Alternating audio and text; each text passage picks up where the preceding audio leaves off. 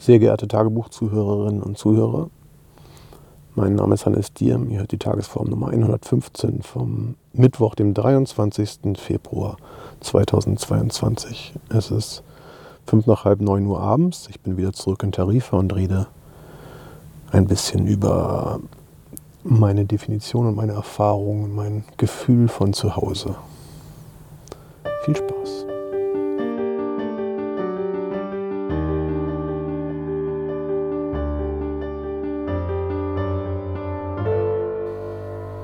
Zu Hause. Was ist eigentlich zu Hause? Ich habe gerade festgestellt, dass ich mehrere Zuhauses habe und das ein bisschen konträr zum deutschen Sprachgebrauch ist, wo das Zuhause eigentlich ein Singleton ist.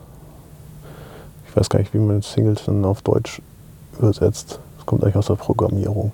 Also ein eine Entität, die es nur einmal gibt. Und ähm,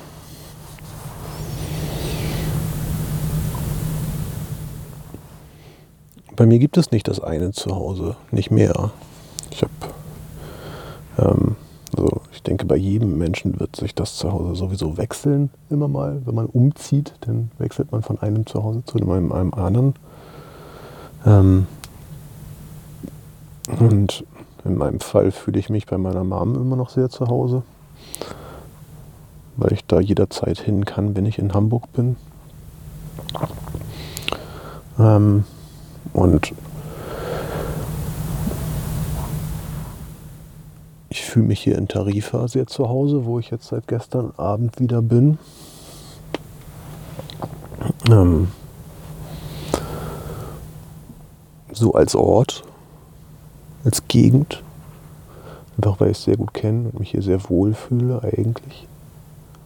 Ich fühle mich in meinem Van sehr zu Hause, meistens sogar egal, wo er steht. Ähm ist lustig, wenn ich wir gestern Abend äh, noch nicht hier zurück in Tarifa geschlafen, sondern neben dem Flugplatz, weil ich sehr, sehr spät gelandet bin. Und ähm, Das ist ein, ja, keine Ahnung, irgendein Parkplatz irgendwo in Malaga. Und da habe ich mich zu Hause gefühlt in meinem Van, aber drumrum nicht. Also ich hatte so eine, ich hatte so eine Schicht zu Hause um mich rum, aber da drumrum war dann wieder unsicher und halt nicht zu Hause.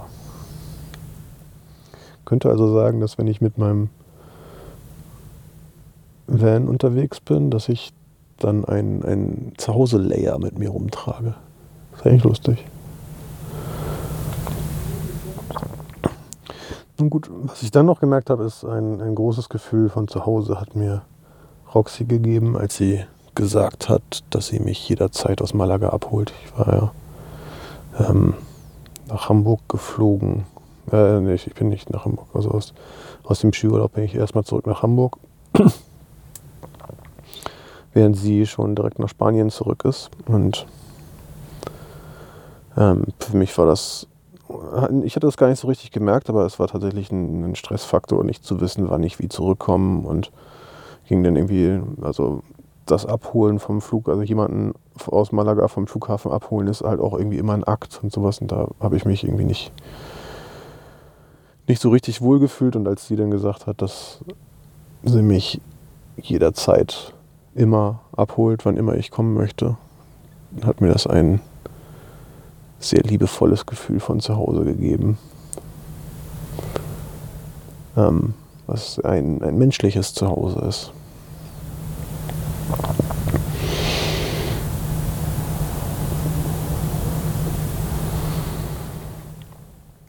Wo immer ihr seid. Ich hoffe, ihr seid auch zu Hause und habt ein Zuhause oder mehrere oder viele.